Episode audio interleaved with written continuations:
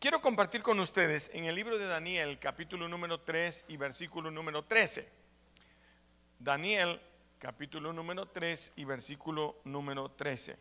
Voy a leer del versículo 13 al 15. Dice la escritura de la siguiente manera. Entonces Nabucodonosor con ira y con enojo mandó que trajesen a Cedrac, Mesac y Abednego, y al punto fueron traídos estos varones delante del rey. Habló Nabucodonosor y les dijo: Es verdad, Sadrach, Mesac y Abednego, que vosotros no honráis a mis dioses, ni adoráis la estatua de oro que he levantado. Ahora pues, ¿estáis dispuestos para que al oír el son de bocina, de la flauta, del tamboril, del arpa, del salterio, de la zampoña y todo instrumento de música os postréis y adoréis la estatua que he hecho? Porque si no la adoráis, en la misma hora seréis echados en medio de un horno de fuego ardiente. ¿Y quién será el Dios que os pueda librar de mis manos. Vamos a orar. Padre, en el nombre de Jesús, oramos para que tú inspires, Señor, en cada mente y en cada corazón con esta palabra. Que tú nos hables, nos enseñes, nos exhortes, edifiques y consueles. Que mientras hablamos esta palabra, prodigios y milagros sean hechos en medio de tu pueblo y aún en aquellos que a través de las redes sociales se comunican con nosotros. Pedimos tu bendición, danos la gracia y la sabiduría en el bendito nombre de Cristo Jesús. Amén, Señor, y amén.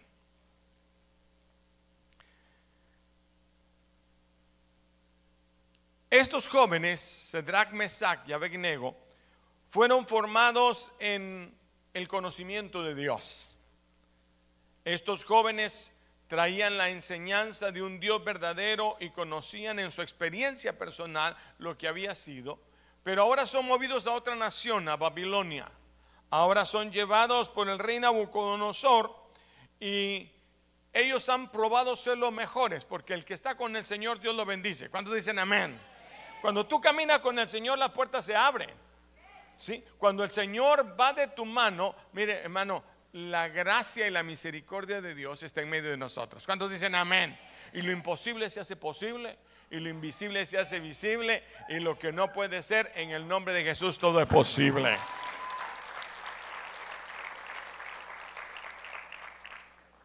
Y todo funciona muy bien. Es más, el, rey Nabucodonosor ve cómo su gobierno empieza a crecer. Daniel está al frente y Cedrac, Mesac y Abednego están detrás de él y está creciendo todo muy bien. Pero cuando la gloria de Dios se está moviendo, también el enemigo quiere levantar su bandera.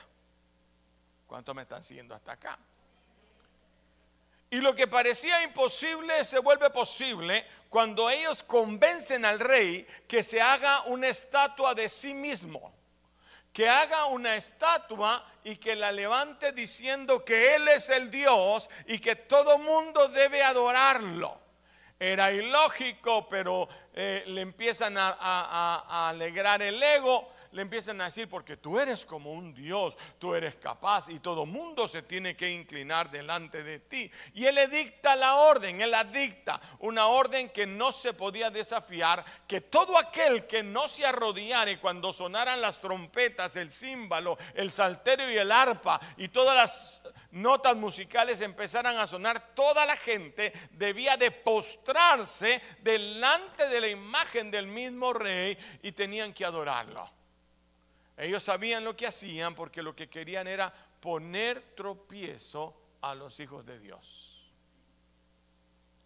Parece una historia rara, una historia que es un cuento de hadas, pero es la historia que hoy se está repitiendo en medio de nosotros. Hoy en día se están levantando ídolos, se están levantando una imagen se está queriendo que todo mundo se postre ante todo lo contrario a la palabra del Señor. ¿Cuántos me están siguiendo? Están poniendo leyes y filosofías de hombres que son contrarios a la palabra de Dios en una nación que nació bajo la palabra de Dios. En una nación que fue hizo sus leyes en base a en Dios confiamos. Ellos se vinieron a esta nación, a este lugar, huyendo de lo que estaba pasando en sus tierras y dijeron, queremos un lugar donde adoremos al Dios verdadero. ¿Cuántos quieren adorar al Dios verdadero? Ellos lo conocían y sabían que eso era, pero ahora algo ha pasado y empiezan a cambiar los valores del principio. Y es el tiempo en que la iglesia tiene que demostrar quiénes son en el reino de Dios. Se necesitan hombres y mujeres con convicción, hombres y mujeres con compromiso y con consagración para el Señor. Lo digo otra vez, hombres y mujeres con convicción, con compromiso y con consagración delante del Señor. Alguna vez, algunas veces lo he dicho, que la Biblia no dice que andemos orando, Señor, trae a los pecadores, Señor, que vengan arrastrándose aquí. No, no, no. La Biblia dice, oren al Señor de la mies para que envíe obreros a su mies. ¿Que envíe qué? Obreros. obreros. Gente que tenga convicción, que tenga compromiso. ¿Qué es convicción? Saber quién es su rey, saber quién es su Dios. ¿Quién es su Dios? Pregúntale a su vecino, ¿quién es tu Dios? ¿Jehová es tu Dios? O hay otro? ¿Realmente tú estás dispuesto a seguirlo a Él? Si Jehová es Dios, seguidle. Eso ha pasado muchas veces en la historia. En, el tiempo de Elías se levantaron profetas y sacerdotes falsos. 400 de Acera y 450 de Baal que, venían diciendo lo contrario. Vamos a adorar a Baal y a Acera y ya no vamos a adorar a Jehová. Y, y 750 eran contra uno, contra el único Dios, contra el único profeta de Dios que quedaba, que era Elías. Y él se levantó valientemente, diga valientemente, porque Dios anda buscando hombres y mujeres valientes, obreros en la mies del Señor, no soldados de chocolate. ¿Qué solito ha hecho ahora, no? Ahora se prueba los soldados de chocolate, porque los soldados de chocolate se derriten con el sol. Voltea a ver a su vecino si no se está derritiendo.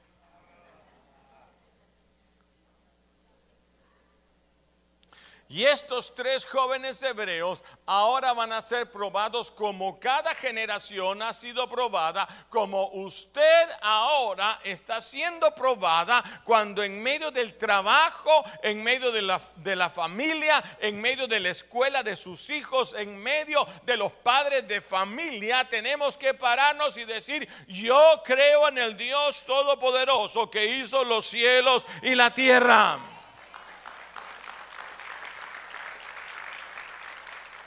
Hermano, pero no me están parando un monstruo, están parando un monstruo. Un monstruo que habla en contra de los valores con los cuales Dios crió a la humanidad. Están destruyendo la base fundamental de la sociedad que es la familia. Están queriendo confundir a los cristianos con argumentos humanos, con filosofías de los hombres y pidiendo que todos nos postremos ante eso. Están queriendo en la ley ministrar y poner como ley que nosotros aceptemos lo que la Biblia no acepta.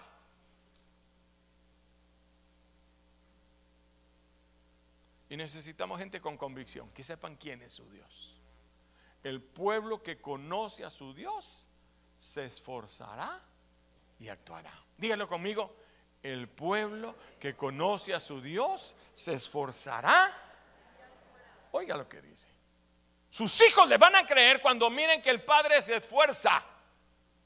Cuando miran que la madre se esfuerza, cuando dice, aunque hace calor y no tengo bueno mi aire, yo voy a ir a la iglesia. Vamos a seguir para adelante aunque esté cansado, aunque esté desvelado, aunque tal vez he trabajado mucho, pero vamos, corramos, lleguemos a la iglesia, vamos a buscar el nombre del Señor, vamos a adorarlo en espíritu y en verdad.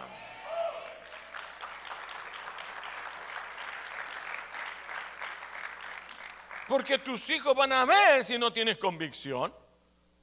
Si en la iglesia dices una, una cosa y en la casa dices otra cosa. Si actúas de una forma allá y otra forma aquí, padres de familia, debemos arreglar nuestra situación porque sus hijos ven lo que pasa en casa y lo que pasa aquí. Necesitamos empezar a ser gente de convicción, diga de convicción y de compromiso. ¿Qué es compromiso? Señor, yo estoy dispuesto a servirte a ti. Gente que tenga el carácter y la consagración delante del Señor de decir yo prefiero morir que ir en contra de lo que el Señor quiere. Muchas veces he, oído que decían, ¿dónde están los, el Dios de Elías, pastor? Ese Dios que hacía descender fuego del cielo. Ese Dios que, que cuando eh, eh, vinieron en contra de él pudo clamar a Dios. Y un predicador predicó, ¿dónde están los Elías de Dios? Hombres como Elías que se atrevieron a parar. Hombres como Daniel, como Cedrac, Mesac y Nego, que hoy se tienen que levantar. Hombres con carácter y mujeres con carácter. Cuando yo predico con los hombres, les digo, hermano, lo único que usted tiene es su nombre, el carácter de respaldar su palabra. Pero le digo a las mujeres, también su palabra vale, porque si usted no vale en su palabra, no vale nada. Si nadie confía ya en usted, usted no tiene valor. Antes cuando se compraba eh, eh, cualquier cosa, querían comprar vacas, decían, véndeme esas vacas, ¿en cuánto? 50 centavos la vaca. Así costaban antes. Y dice, está bien, te voy a comprar 200 cabezas de ganado.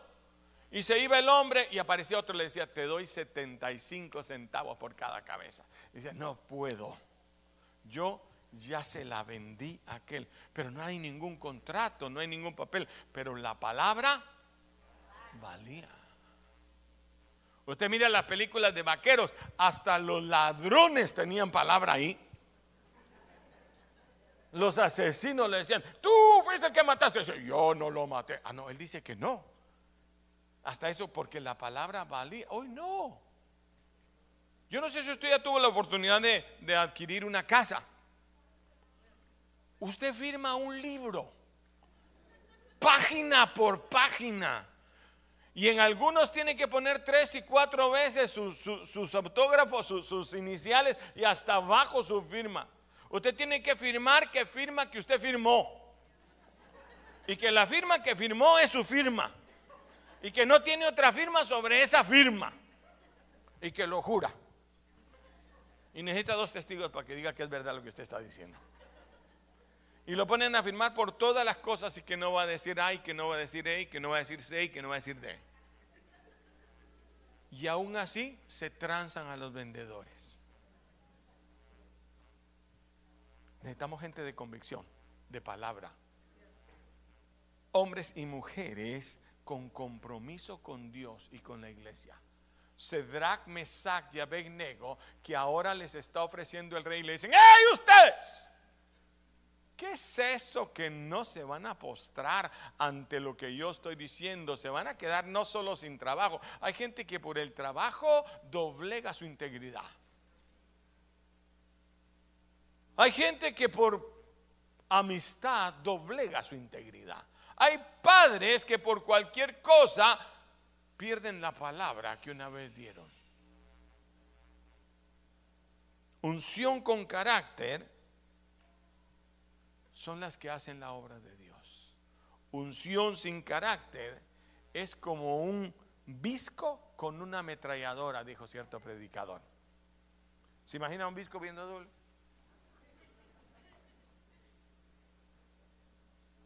Y a veces queremos tener autoridad y queremos tener la unción de Dios, pero sin carácter, sin decisión, sin compromiso con Dios y con su obra.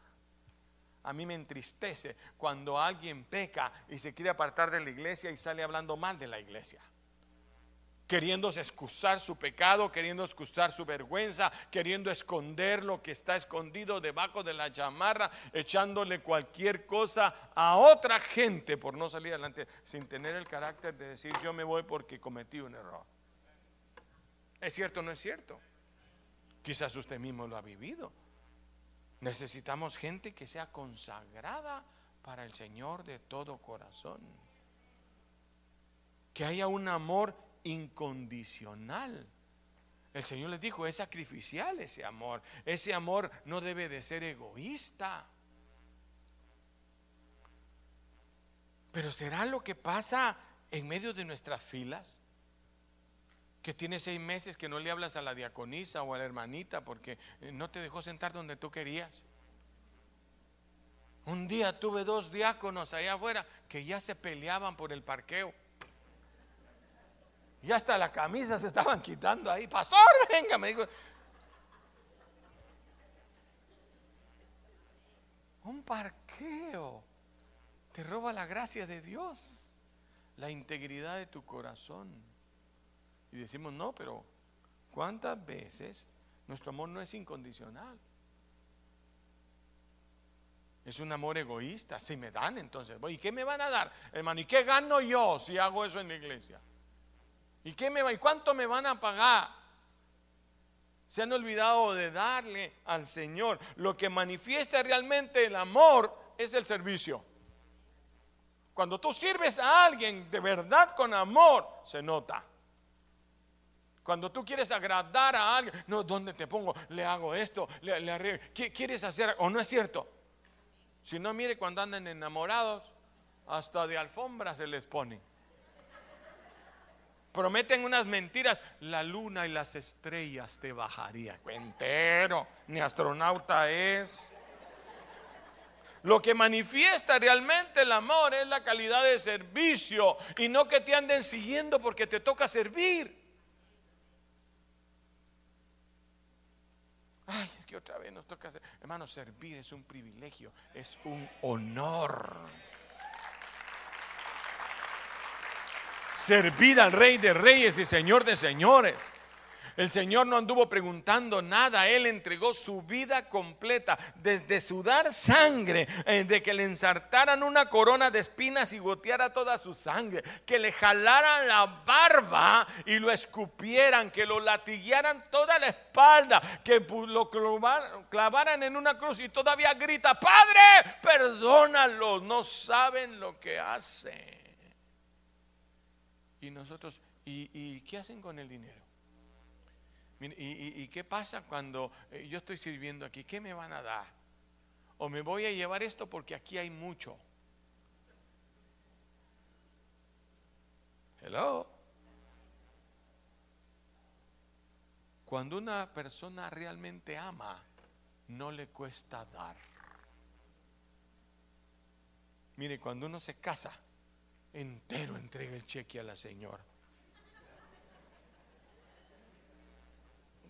de recién casados. Porque de ahí ya lo llevan cambiado.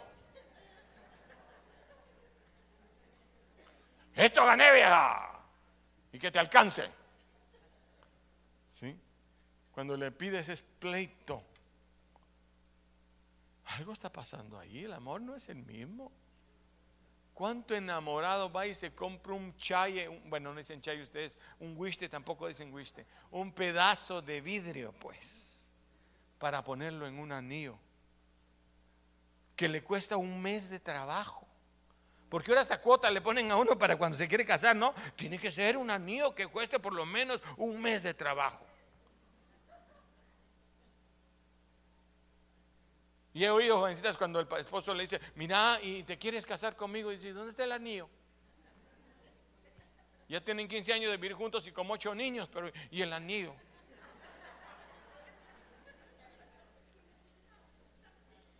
Y él también le cuesta dar. ¿O le cuesta darle a usted a su hijo? Vea que no cuesta darle al que uno ama. Ay, yo me voy a quedar hoy en la tarde un poco, me salió otro trabajo, a otra casa que limpiar. Así voy a poder alcanzar para comprarle los tenis, esos que quiere mi hijo. Son caros.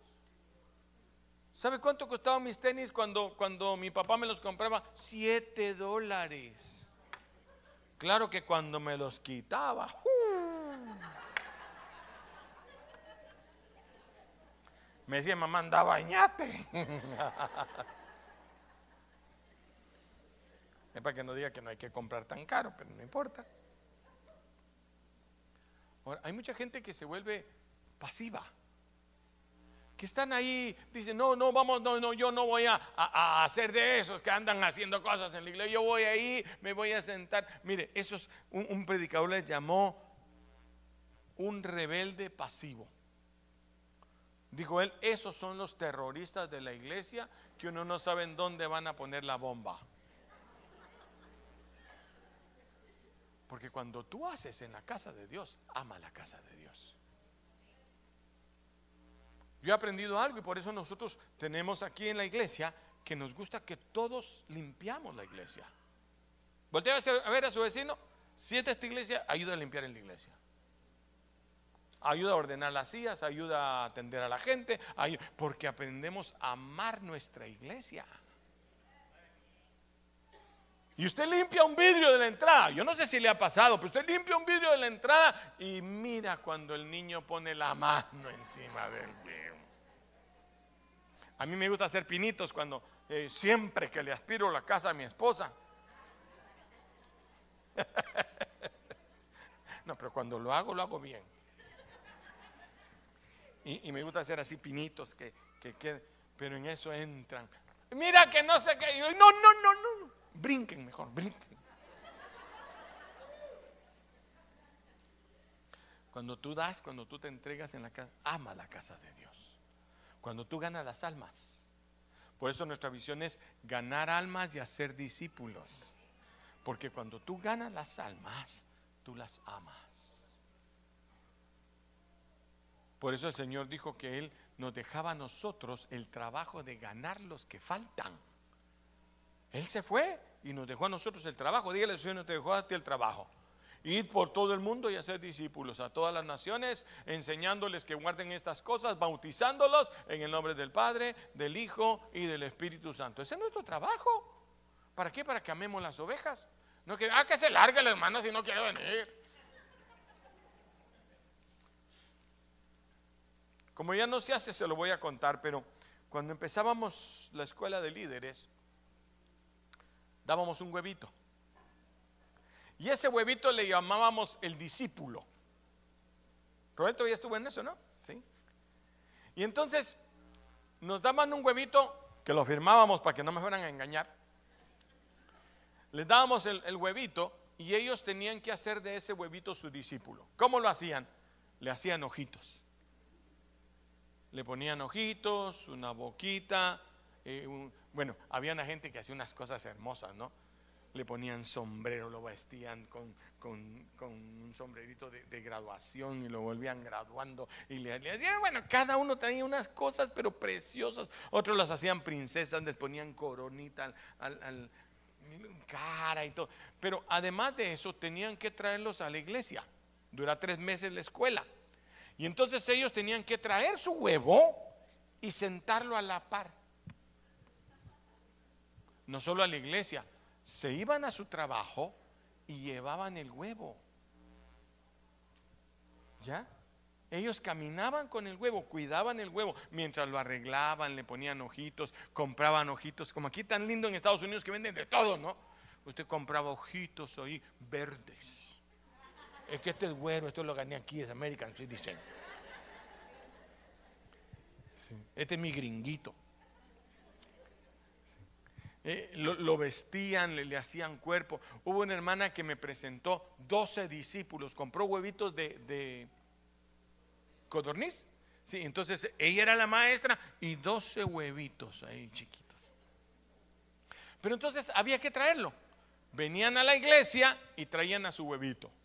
El jueves venían a su clase y tenían que traer el huevito y le decíamos, ¿trajo su huevito? Sí, aquí está mi, mi discípulo. Y uno empezaba a sentir cariño por el discípulo. A la hora de la mesa en su casa, le hacían un lugar al huevito. ¿Verdad que así era mi hermano? Un día entro yo a mi oficina y uno de mis doce, un hombre, tendría 40, 50 años, entra llorando a mi oficina con los ojos colorados pastor, se murió Larry, porque le poníamos nombre. Oiga, le poníamos nombre. Se murió Larry, llorando el hombre. Yo lo hago mi más sentido pésame, mi condolencia, ¿dónde le hacemos el entierro? Y entonces me dijo, ¿qué es Larry? Mi discípulo. Y yo dije, ¿quién? Mi huevo. Fuimos al súper y mi esposa le puso las bolsas del súper encima, Larry. Y sacó una cajita. Pero voy a hacer otro Larry. Y le dije, hermano, no, será otro, pero Larry ya, ya no puede hacerse. No, en serio. Larry 2 tal vez. Pero le dije, así es como uno ama a un discípulo. Aprendes a amarlo y a cuidarlo. Que cuando el discípulo falta a la iglesia, uno dice, ¿dónde está mi Larry? Cuando se va, duele como duele un hijo. Por eso cuando hay gente que no se compromete, con la visión, cuando no se compromete con ganar almas y hacer discípulos, no ama las ovejas. Jesús le llamó a esos los asalariados. Los que vienen por ver qué se les da, qué ganan, si consiguen novia, si consiguen trabajo, si algún hermano aquí cae y, los contrata para algo. Pero cuando tú tienes un compromiso con Dios, con su obra y con su trabajo, amas cada persona que está en este lugar. Dígale a su vecino, yo te amo en el amor del Señor, diga.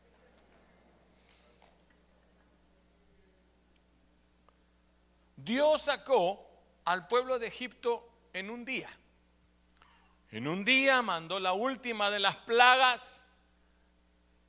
El rey ya no soportó más la plaga de muerte. Les dijo, váyanse, pero se van muy temprano en la mañana. Yo no quiero ver a nadie más. La gente salió y les regaló oro, todo lo que tenían se lo regalaron. Dejaron vacío de oro Egipto y ellos se llevaron toda esa fortuna en un día. Digan un día. Pero tardaron 40 años en sacar Egipto del corazón. ¿Qué significa eso? Que Dios tiene que trabajar con nosotros. Dios para confiarnos tiene que procesarnos, diga procesarnos. Tiene que trabajar a través del amor, de la perseverancia, del amor incondicional, del amor sacrificial, ¿sí? en el servicio, cuando servimos al Señor de todo corazón, cuando decimos, heme aquí, envíame a mi Señor. Cuando piensas, no, no, si yo hago esto, ¿cuántos que están cerca de mí van a ver mi testimonio y se van a apartar del camino?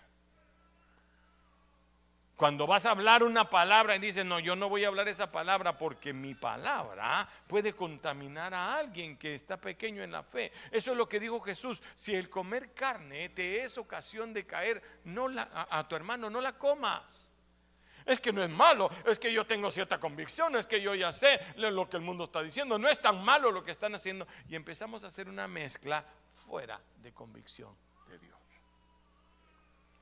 Por eso le digo hoy necesitamos hombres y mujeres que tengan convicción, que tengan compromiso con Dios y que se consagren para Él. Que le digamos, Señor, yo sé que es difícil que a veces yo voy a tener oportunidad, pero Señor, tú puedes confiar en mí. Yo le pregunto, ¿Dios puede confiar en usted? Si Dios buscara hoy hombres y mujeres que quieran ponerse en medio de la brecha por el pecador, ¿lo escogería usted? Que cuando se le dice, mira hermana, eh, por favor llame a aquella hermanita que vino a la iglesia, esa visita, salúdela. Usted lo hace o dice, ah, no contestó. Pero cuando te preocupas por el hermano, cuando de verdad lo amas, fue lo que dijo Jesús, en eso se demuestra el amor, en que nos amemos los unos a los otros como Dios nos ama. ¿Cuántos aman a su hermano? ¿Y si él quiere tu silla? Se la doy. Mire usted, no lo va a creer, pero hay gente que se ha enojado conmigo porque alguien se sentó en su silla. Y él no la compró. Un día, un día compramos sillas. Usted todavía no estaba. Porque éramos un grupo pequeño. Pero cuando agrandamos en la iglesia, cuando botamos esa pared, dijimos, necesitamos cambiar todas las sillas, vamos a vender las sillas. Cada silla costaba, no sé, 50 dólares tal vez. No me acuerdo exactamente.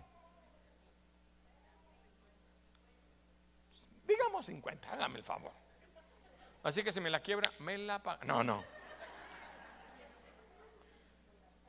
Ese día pasó aceptando el altar un hombre de la calle, un, un, homeless sin trabajo. Y recuerdo que dijimos, hermanos, miren, vamos a cambiar las sillas, queremos hacer esto, eh, vamos a comprar sillas nuevas. Cada uno puede comprar, si usted tiene cuatro de su familia, compre cuatro sillas. Y entonces cada uno compraba que esto, pero el primero que trajo su silla fue el homeless. Y él fue el primero que me dio sus 50 dólares y me dijo, hoy me fui a trabajar, trabajé, estos son los primeros 50 que gano, hermano, aquí está mi silla. He sabido que se nos fue de regreso a México, pero ella sigue perseverando en la obra del Señor. ¿Sabe por qué? Porque tuvo convicción tuvo consagración, puso su corazón, su granito de arena. No se preocupe que no voy a pedir ofrenda para sillas.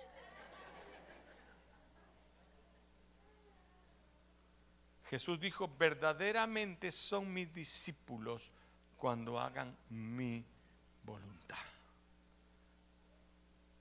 Porque me decís, Señor, Señor, pero no hacéis lo que yo te pido. Cedrac, Mesac y Abednego, leo el versículo 16, respondieron al rey Nabucodonosor diciendo, no es necesario que te respondamos sobre este asunto. He aquí nuestro Dios a quien servimos puede librarnos del horno de fuego ardiendo y de tu mano, oh rey, Él nos va a librar. Y una dudita que hay por ahí, pero, pero si no, si pasara que el horno de fuego nos va a consumir, sepa, oh rey, que no serviremos a tus dioses, ni tampoco adoraremos a la estatua que has levantado. Entonces el rey Nabucodonosor se llenó de ira y demudó el aspecto de su rostro contra Sedac, Mesac y y ordenó que calentaran el horno siete veces más de lo acostumbrado.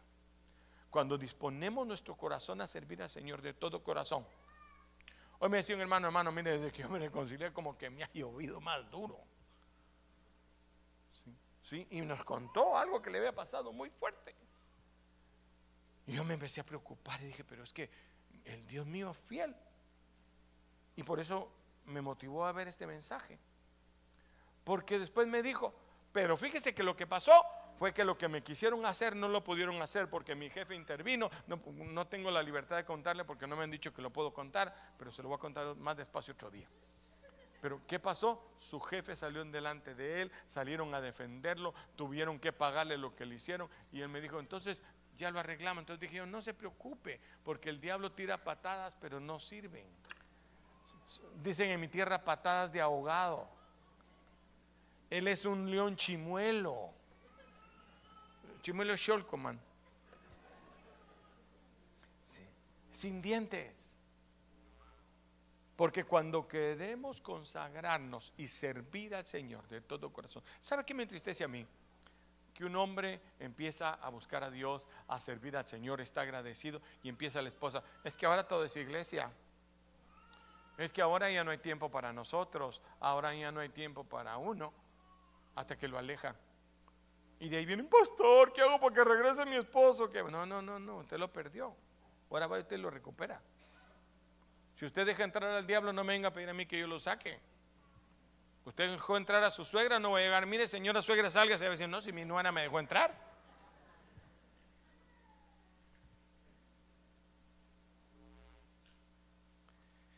Y entonces el rey se llenó de ira y procuró contra él. Y dijo, los siete veces, tanto que cuando abrieron el horno para meter a Cedrac, Masei y Abednego, ellos se chamuscaron. Y entonces dijo, ¿están seguros que van a mantenerse? ¿Cuántos están seguros que van a mantenerse? Pero es que me van a quitar el trabajo. Porque ahora están amenazando. Ah, si ustedes no hacen eso, mire, yo admiro al dueño de algunos establecimientos como Home, eh, eh, Hobby Lobby. Hobby Lobby se paró un día y dijo, yo voy a cerrar mis tres mil y pico de tiendas si ustedes siguen usando mis impuestos para pagar abortos. Porque salió la ley que, que el, el gobierno iba a pagar los abortos.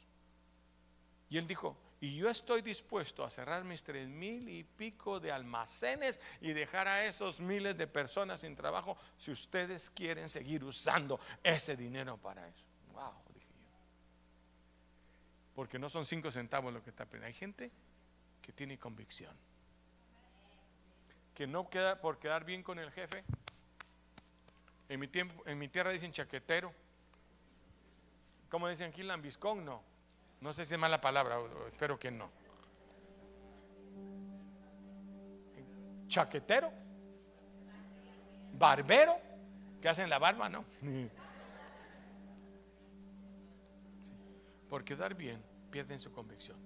Mire, ¿y usted va a la iglesia? No, no, yo no voy a la iglesia, mi esposa me lleva. Por no pelearme con la vieja, con la araña, yo, yo voy a la iglesia.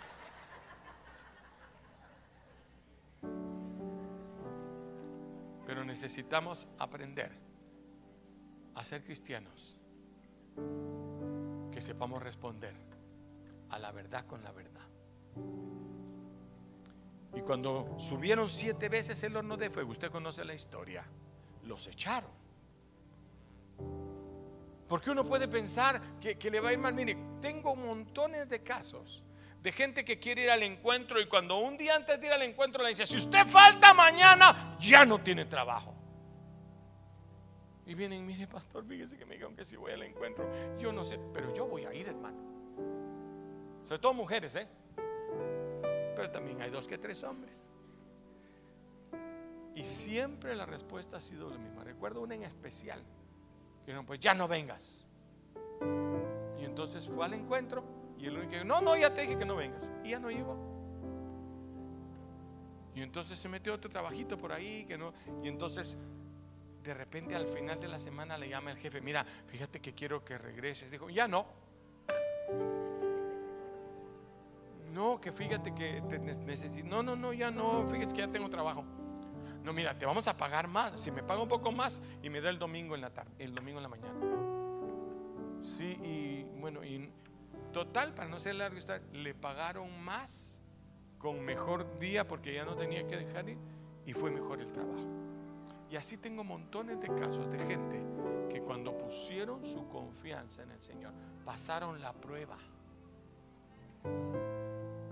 Pasaron la prueba. Gente que porque la novia le decía, no, pues si tú sigas en tu iglesia, yo no, bueno, pues yo sigo adelante aunque tú no me quieras seguir. Ahí viene a arrepentir y dice, no, este hombre tiene convicción, yo sí me voy con él y que nos case tu pastor. Y ahí me ponen trabajo a mí. Cuando hay convicción, tus hijos te van a seguir. Tu esposa te va a seguir.